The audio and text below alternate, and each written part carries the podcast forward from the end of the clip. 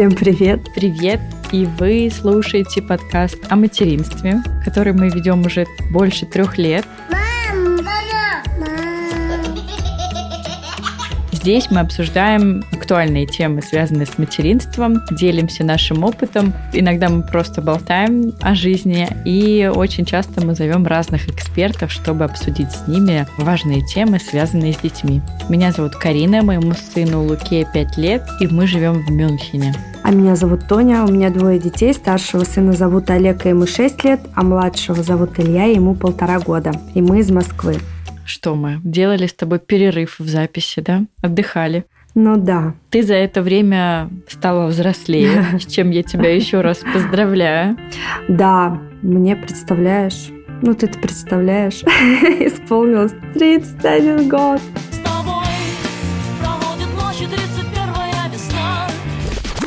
Мне кажется, это еще не так много. Ну, грустненько.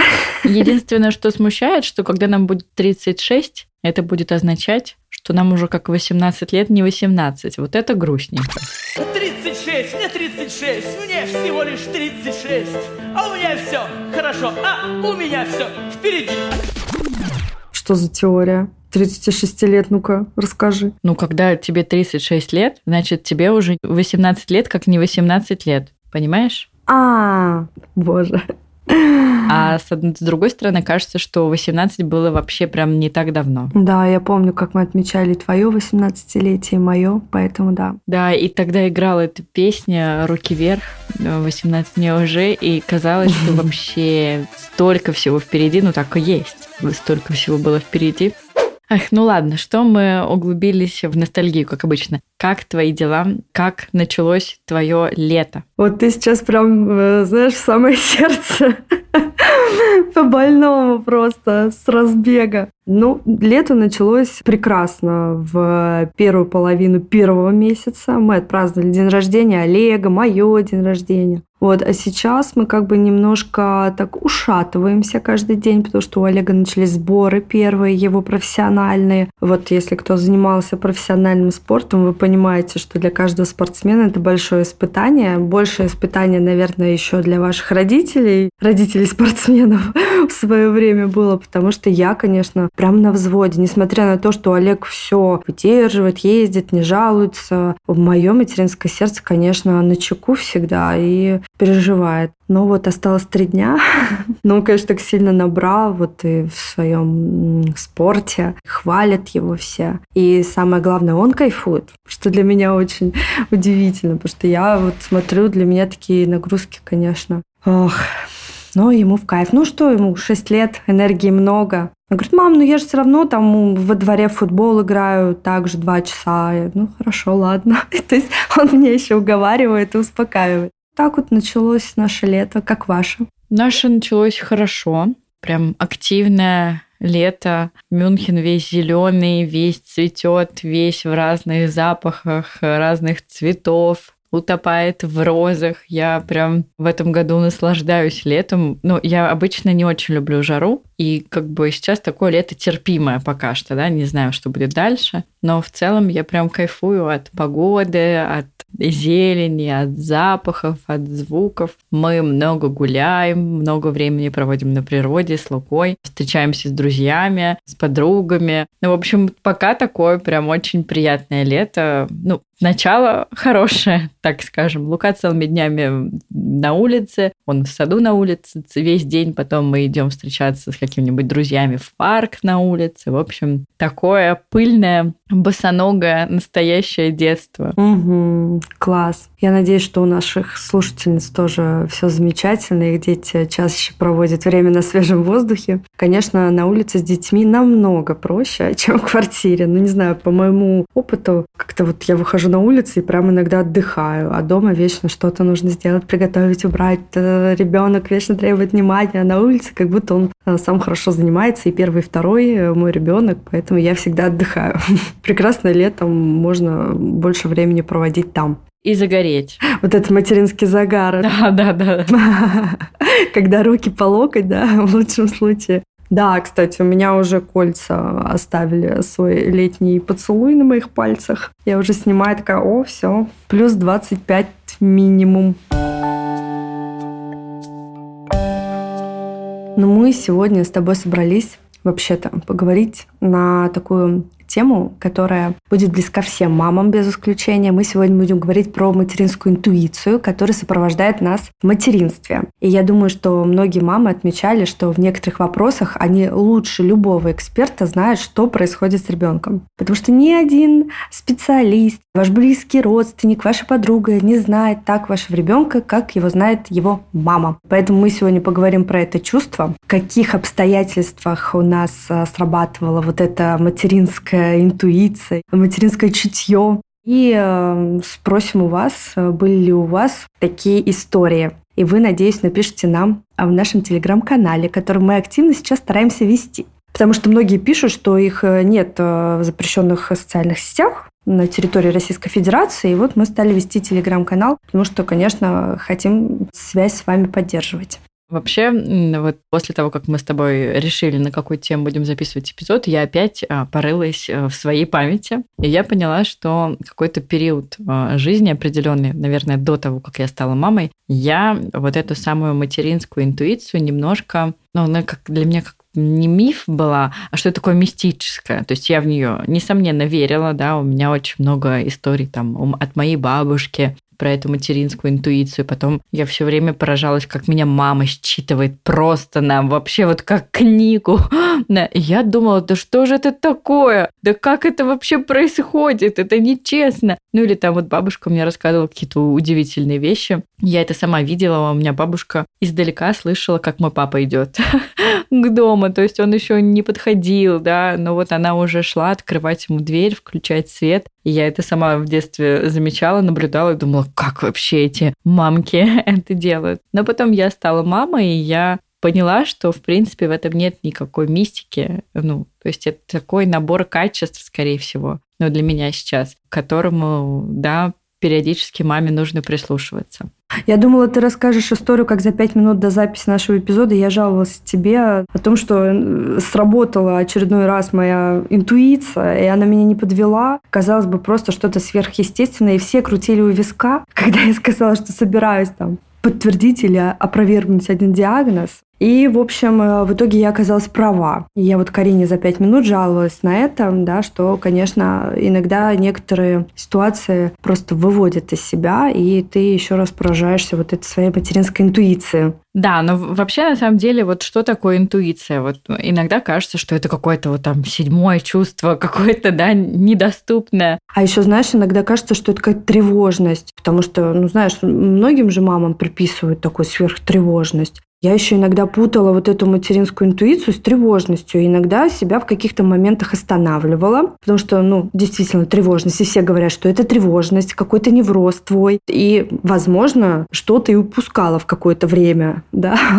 была права. Поэтому, да, тоже важно не путать это. Мне кажется, одно другого, да, не отменяет, что, в принципе, ну, действительно, мамы могут как и интуиции что-то чувствовать, так и тревожиться. Тут а, главное задавать себе вопросы и с собой беседовать, а, что ты сейчас чувствуешь, почему у тебя ну, какой-то барьер так вот, интуиция, да, к вопросу, к тому, что это что-то мистическое или нет. На самом деле оказалось, что нет, потому что это просто совокупность такого социального и эмоционального интеллекта, который есть у нас в каждом человеке. У всех людей есть интуиция, абсолютно у всех. И, ну, как бы вот что, вот этот, знаешь, такой порыв интуиции, это на самом деле вот какой-то момент жизни, когда активизируется вообще все, что можно. Это память, внимание, какое-то восприятие, ассоциативное мышление. И открывается доступ ко всему накопленному опыту. Вот как, знаешь, каких-то вот на экзамене в стрессовой ситуации иногда так бывает. Тебе кажется, что ты ничего не учил, и ты в итоге начинаешь отвечать э, на какой-то билет, и у тебя мозг подгружает вообще все, что ты слышала по этой теме когда-либо просто из третьих рук. Вот то же самое интуиция на самом деле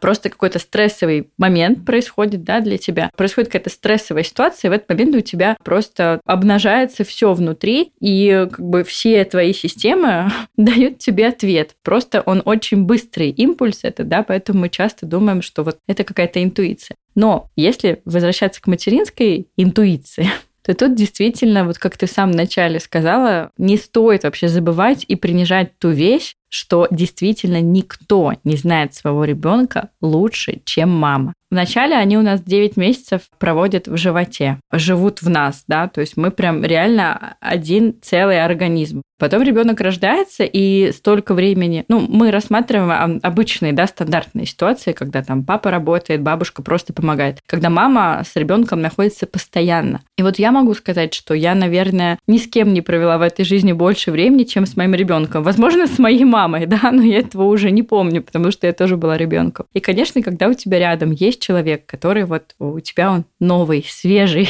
чистый лист, и ты с ним проводишь 24 на 7, ну, первые года три, например.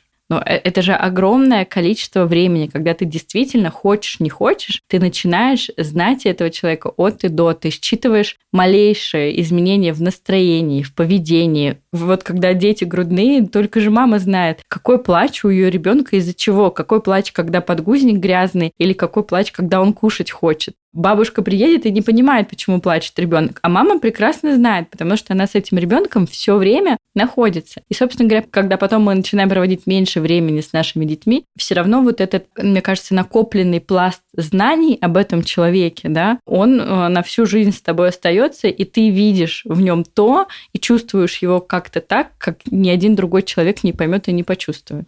Да, я с тобой согласна, конечно. Поэтому я и говорю, что вот, скорее всего, никто не знает лучше вашего ребенка, кроме вас. Ни один специалист. Это точно. И действительно не стоит недооценивать свои а, чувства, эмоции. У меня тоже было несколько таких примеров, и я, собственно говоря, помню, как когда-то я читала книгу э, знаменитого педиатра, и у него была как раз одна практически целая глава посвящена материнской интуиции. И это, надо сказать, доказательный педиатр, да, то есть не какой-то странный, да. И он а, говорит, что если к нему приходит мама, и вот она говорит, что я чувствую, что что-то не так. Ну вот он всего ребенка обследовал, все в порядке, но мама продолжает настаивать, что что-то не так. Он дает этому ребенку, он делает ему доп. обследование, потому что тот педиатр пишет, что действительно мы за 15 минут, даже за 45 минут приема не видим того, что видит мама, которая знает этого ребенка очень хорошо, как, не знаю, как свои пять пальцев, да. И у меня тоже была недавно такая ситуация, когда у меня у Луки болел живот, и при всем моем огромном уважении к профессии э, педиатров, я действительно очень уважаю врачей. И мы пришли к педиатру, и вначале Лука смазал, так скажем, симптом, помог э, врачу поставить неправильный диагноз, его просто стошнило в кабинете у врача. И, естественно, когда я пришла к врачу с жалобой, что у ребенка болит живот, он жалуется на боли в животе, и вот прямо у нее стошнило его. Конечно, она его посмотрела, всего потрогала живот, включила аппендицит и сказала, да, наверное, это вот ну какая-то кишечная инфекция ну, ротавирус, да, я такая, ну ок. А я еще сама подумала, ну вот, наконец-то его стошнило, потому что до этого он у меня там сутки у него дома болел живот, его не тошнило. И я не понимала, что такое. А тут вроде бы все его вырвало. Ему, естественно, сразу же стало легче. Так обычно бывает, когда ребенка вырывает, он потом как новенький. И мы пошли домой, и все как бы диагноз есть, а лечения, естественно, особо никакого нет. Я живу в Германии. Тут э, детей лечат только в крайних случаях. И мы пришли домой, и вроде бы я была как-то спокойна первое время с ее диагнозом, но его больше не тошнило вообще. А живот продолжал болеть у меня внутри появился такой червячок сомнения, что что-то странное это ротавирус, как бы должно там тошнить его все время, почему у него так болит живот. Я там пишу там своим знакомым врачам, мне говорят, да, такое может быть, что вот болит живот, никуда не выходит, просто все это в бурлящем животе. Я такая, ну хорошо. У ребенка все еще болит живот. Начинает кричать под вечер. Мы едем, грубо говоря, в скорую помощь, да, потому что уже вечер, педиатры не работают, и вечером тебе нужно вести ребенка в клинику. Мы везем ребенка в клинику. Там его опять тошнит. Это просто какая-то подстава была на то, ну, тогда, когда он болел. То есть э, мы дождались очереди, его осматривает врач. Врач говорит, сейчас я предложу ему таблетку и выйду, и потом мы придем посмотрим. Естественно, мы ему дали таблетку, его этой таблеткой стошнило как только ребенка тошнит, ему становится легче. И врач приходит, и у меня, то есть у меня был такой, знаешь, до этого стонущий ребенок, у которого болел живот, а тут врач возвращается, а он, короче, там довольный, прыгает на кушетке и поет песни во все горло. Она говорит, нет, вы знаете, да, я согласна с диагнозом вашего педиатра, да, у него инфекция, ну, как бы ротовирусная какая-то, да, или кишечная. В общем, продолжайте вот лечение, мы вам еще там что-то можем прописать, но в целом с вашим ребенком все в порядке. Тем более температуры нет, обильной рвоты нет, еще чего-то нет. Мы уехали, но я вот в тот момент понимала, ну что-то не то, ну как бы, ну вот что-то вы делаете, ребята, не то. Ну очень странный ротавирус, я знаю, как они выглядят. Я знаю, что обычно при этом детей либо много тошнит, либо у них диарея. Но, блин, уже врач в клинике сказал, да. И при этом моя как бы не тревожность, вот внутренне я была не согласна с этим диагнозом. Я писала своей подруге, врачу, под, подруга говорит, да нет, ну вроде бы все похоже, как они говорят, да. И я понимаю, что при описании э, симптомов, они же моего ребенка не видят, да, действительно у них там есть э, какие-то симптомы, у них есть перечисления, и они делают, ну, ставят этот диагноз. В общем, следующий день у ребенка опять болит живот. Муж мой уже думает, что я сумасшедшая, потому что по врачам я езжу просто, ну, знаешь, типа, все, я беру ребенка в подмышку, опять еду уже к педиатру. То есть это был день, я приехала к педиатру, и тут вот просто, ну, как бы, спасибо педиатру.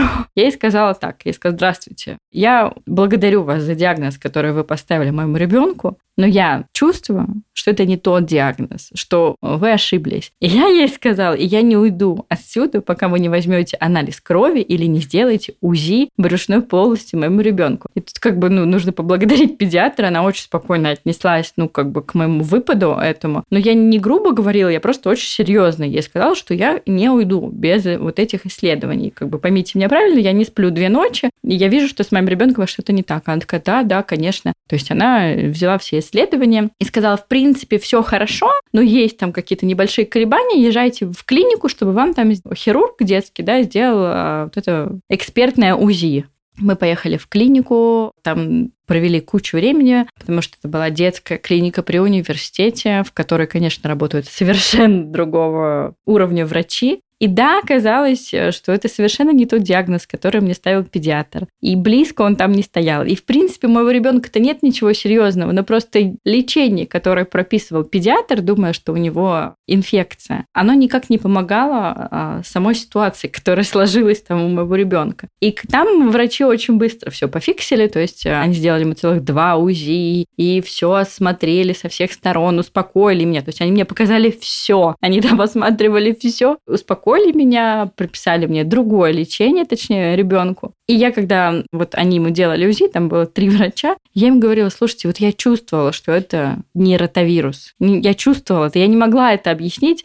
Мне тогда доктор сказал, всегда нужно слушать то, что говорит мама, потому что вы видите своего ребенка, вы его знаете, и если вам кажется, что что-то не то, нужно всегда об этом говорить. Вот ты знаешь, э, на последнем приеме мне врач то же самое сказал, когда я сказала, слушайте, а может молочку исключить? Она, зачем? Не надо. Пусть продолжают пить. А почему вы спрашиваете? Я говорю, ну вот мне кажется, у меня дети после молочки кашлять начинают еще больше. У меня просто дети кашляли. Она, а, ну вот если вы говорите, что вы замечаете, значит, вы должны слушать только себя. Это первое правило педиатров. Если мама говорит, что-то не нужно, да, ну такое, конечно, понятно, не какое-то жизнеугрожающее, да, то, что ребенку нужно принимать, а мама отказывается, ну, как вот молочка, да, или глютен, не знаю. Значит, этому действительно имеет место быть. Поэтому, наверное, они тоже эту информацию из книги врача, про которую ты говорила, узнали. Нет, ну это действительно так. И я вот нашим слушательницам всем бы хотела бы порекомендовать не забивать на вот это свое внутреннее чувство, когда дело касается здоровья ребенка. Потому что, опять же, вот я повторюсь, при всем моем уважении к этой профессии, у них пациентов таких по 15 штук в день, да, это минимум, которых они наблюдают не так долго.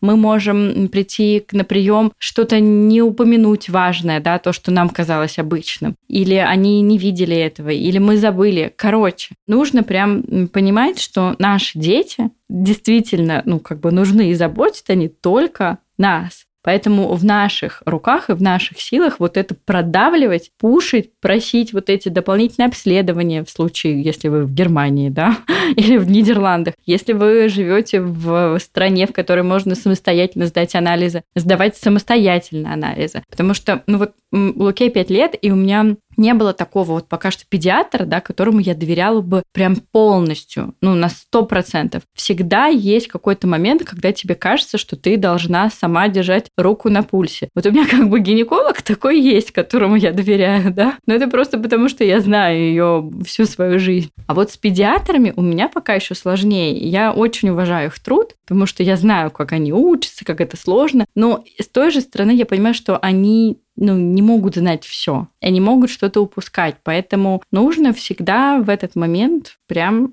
следить и требовать своего. Вот это прям обязательно. Вот всегда. Мне кажется, когда рождается ребенок, в каждой маме рождается вот эта женщина, которая ради своего ребенка должна вот прям выжигать землю, если нужно, потому что если не вы, то кто сделает это ради вашего ребенка? Ну и, и вообще удивительно, да? Вот я по себе замечаю, что у Луки там еще, знаешь, грубо говоря, какой-то ОРВИ будет только через два дня, например, а я вижу уже за день, что-то не так. То есть у него нет там температуры, у него нет еще каких-то больных глаз. Но мне кажется, что даже по какому-то запаху мамы это считывают. Но мы, мамы, это чувствуем действительно на каком-то ну, инстинктивном уровне, потому что у нас есть этот внутренний компас, направленный на своего ребенка. Поэтому, девочки, не заглушайте этот голос внутри себя, прислушивайтесь к нему, потому что да, иногда это может быть тревожность, но в случае материнства лучше, наверное, перестраховаться, потому что ну, наши дети, они только наши дети. И получить еще больше недоверия к этому миру. Перестрахуешься, убедишься, что ты права. И такая, блин, ну почему опять все неправы, а я права? И вот это недоверие потом ко всем возрастает. Вот лично у меня уже просто, я уже не знаю, как э, кому идти и лечить свою недоверчивость э, к специалистам детским почему-то. Видимо, мне не везет как-то. И в государственных клиниках, и в частных клиниках, пока я тоже не нашла того специалиста, который бы полностью меня устраивал. Но, конечно, да, эту профессию критиковать, наверное, не стоит, потому что полно специалистов, которые спасают жизни, спасают а, детей, осложнения какие-то. Но вот лично у меня пока вот со вторым почему-то ребенком, с первым я никуда не ходила, А со вторым у меня появилась такая возможность, вот как ты говоришь, да, там ты требуешь записи, а тут ты можешь сама куда угодно и когда угодно. И я тут по малейшему поводу хожу и, в общем, да, натыкаюсь на разное. Поэтому выпуск, конечно, для меня сейчас очень актуальный. Да-да, ну ты все правильно сделал. Если есть какие-то подозрения, нужно самой все делать. Была бы у меня возможность, я бы тоже сама бы все сделала. Я как раз в этот момент думала, что вот если бы я сейчас жила в Москве, я бы уже на второй бы день сама бы поставила этот диагноз. Потеряла бы больше нервных клеток. Возможно, с одной стороны, да, но муж мой, ну вот ту неделю, когда у Луки болел живот, это было в мае, по-моему, он удивлялся тому, то есть он первые два вот это возил меня по врачам, ну, он и последний возил, то есть надо тоже ему поставить памятник, что он терпел вот это все мое. Я приходила к нему в 12 часов ночи, Макс, нет, все, поехали к врачу, не могу. Он такой, ты уверена? Я говорю, да. В общем, мы ехали к врачу, врач нас отфутболивал, но он э, слушался меня, но мне кажется, он на меня все равно кривовато смотрел, потому что, знаешь, он мне говорит, ну тебе же врач сказал, что все в порядке, что так бывает. Я говорю, нет, я не могу, поехали.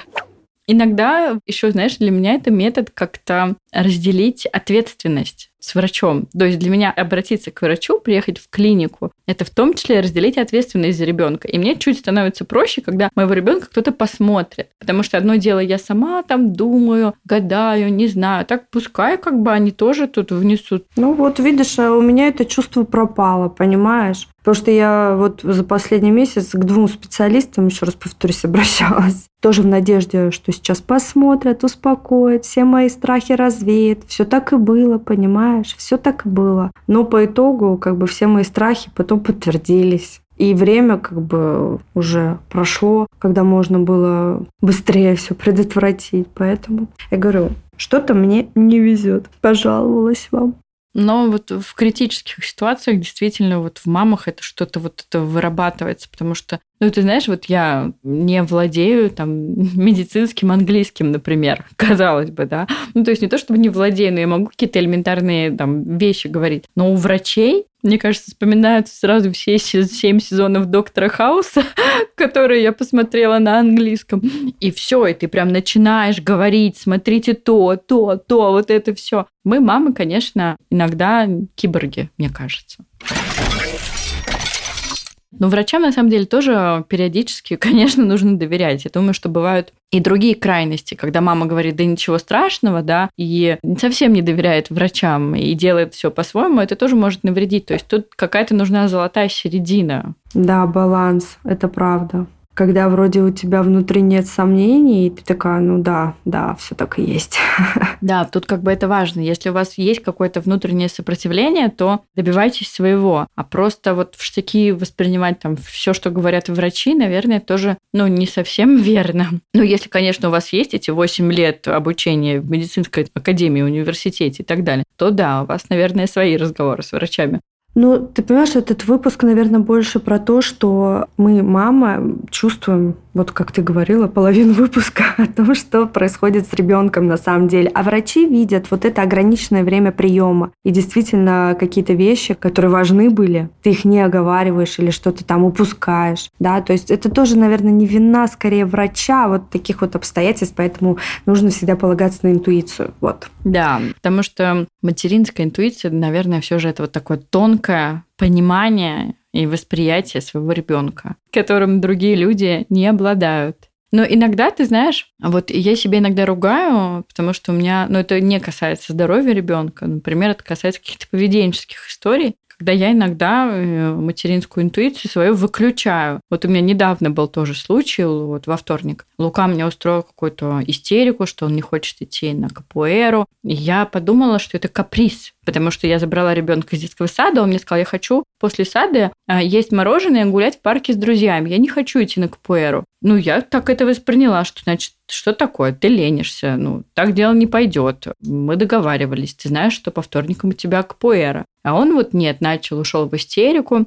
И когда он истерил, у меня, кстати, пробежала мысль в голове, что, может быть, он устал, может быть, он не выспался. Но вот это его то, что он там начал вот это вначале с мороженым, да, я не хочу идти, я хочу есть мороженое, я хочу гулять. Я мысли от себя эти отогнала, что, ну, обычный день, у нас были выходные, до этого вообще были каникулы на этой КПР, чего бы ему устать. В общем, на КПР-то он в итоге не пошел, потому что истерика там набрала такие обороты, что мне даже тренер сказал, нет, сегодня я такое не выдержу. И мы пришли домой, и он лег спать в без 15 6 вечера. И он заснул, и он проснулся в пол восьмого, и то есть только на следующий день, когда я поняла, какое количество часов он проспал, что, вероятно, он переутомился. Да, он устал, и он и до этого раньше встал, но обычно его хватает, знаешь, то есть он даже если в 6 утра встает, он активен ну, до 7 вечера, например. А тут не хватило сил, то есть этот звоночек у меня прозвенел во время его истерики, ну там, сама понимаешь, во время истерики все выключается, уже ребенок тебя может заразить этой истерикой, и ты уже вообще ничего не слышишь, у тебя уже там начинает, как на чайнике, закипать вот эта крышечка так.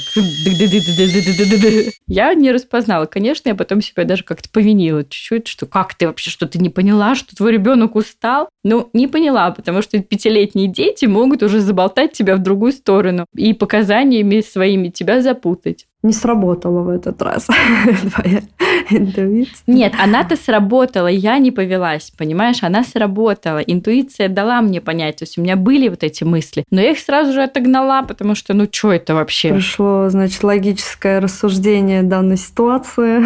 Конечно, конечно. Тут как бы рациональность включилась. Друг его, он идет, занимается купойрой. Олег вообще там на сборы ездит, на целыми днями хоккеем занимаются. А мой не хочет на 45-минутную тренировку пойти, что это такое. И, конечно, да, иногда вот эта рациональность входит в чат и твою интуицию прогоняет. Поэтому иногда бывает, что мы ее и можем профукать. Но ничего страшного, если это не грозит здоровью вашего ребенка то да, так бывает. Мы все мамы, мы все можем ошибаться. Наш подкаст уже все только про одно. Э, мы можем ошибаться, ничего такого плохого нет. Слушайте только себя, все. Можно дальше не слушать, не записывать, все будет скажется про это. Мы поймали материнский дзен. И того вам желаем. Да, мы пришли к этому священному знанию. Как вы поняли, э, за окном лето, мы немножко в расслабленном состоянии и, и стараемся делать наш подкаст из легкости. Поэтому пока у нас нет тут каких-то приглашенных экспертов, обсуждений серьезных важных тем, но надо, наверное, всегда так делать, делать все из легкости. Это важно. И не заставлять себя, если не хочется чего-то. Да, под конец сезона хочется, конечно, уже выдохнуть немножко, и лето наступило, конечно. Уже выдохнуть, да, и отдыхать. Да, так что, девочки, если у вас есть а, какие-то идеи, на которые мы можем записать эпизод, пишите нам, наверное, в Телеграм, мы там быстрее все видим, отвечаем. Так что ждем ваши письма и комментарии по поводу нашего сегодняшнего эпизода. Вот, спасибо, что послушали и были с нами. Ставьте нам оценки, лайки, мы все читаем и мысленно благодарим. И мы благодарим тех наших слушательниц, кто подписан на нас на Бусти или просто покупает наши информационные продукты, которые мы делали. Для нас это имеет большое значение. Вы нам очень помогаете, и вы слушаете этот эпизод в том числе, потому что благодаря вам наш подкаст продолжает свое существование. Спасибо вам огромное за то, что вы с нами. И всем хорошего дня. И слушайте свою интуицию. Пока-пока. Пока-пока.